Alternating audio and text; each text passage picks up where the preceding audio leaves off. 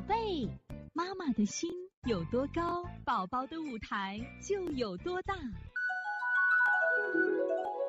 现在是王老师在线坐诊时间，幺幺三二，颜良的天天妈。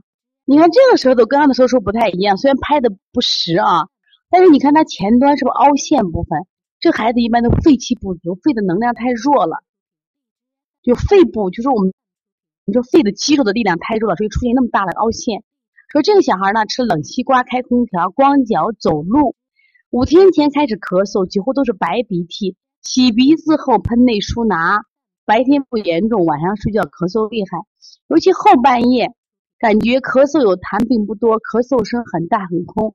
前期他按鼻炎手法进行按摩推拿效果不好。嗯，首先啊，为什么不好的话，你看，首先你你的孩子。你是吃了冷西瓜以后咳嗽，但是你这个孩子，就我现在看到的啊，是完全是一个瘀滞的象，肝郁气滞。你看这舌头红，舌红发紫，我觉得你应该疏下肝。你看，感觉这个地方的还有点紫色瘀斑，还有紫色瘀斑啊。三月份的话，支原体感染，现在怀疑是不是支原体咳嗽？按照阴虚咳嗽调理，舌象粉红色。这是你拍的问题吗？可是我怎么看都不是粉红色啊！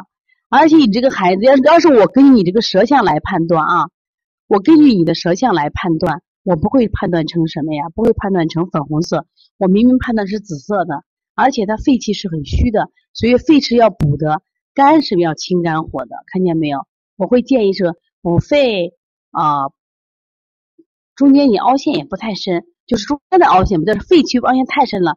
补肺搓肺术是我要做的，那我们说清肝火要做的啊，所以我觉得你现在这个拍的这个颜色的问题啊，你要看一下了啊。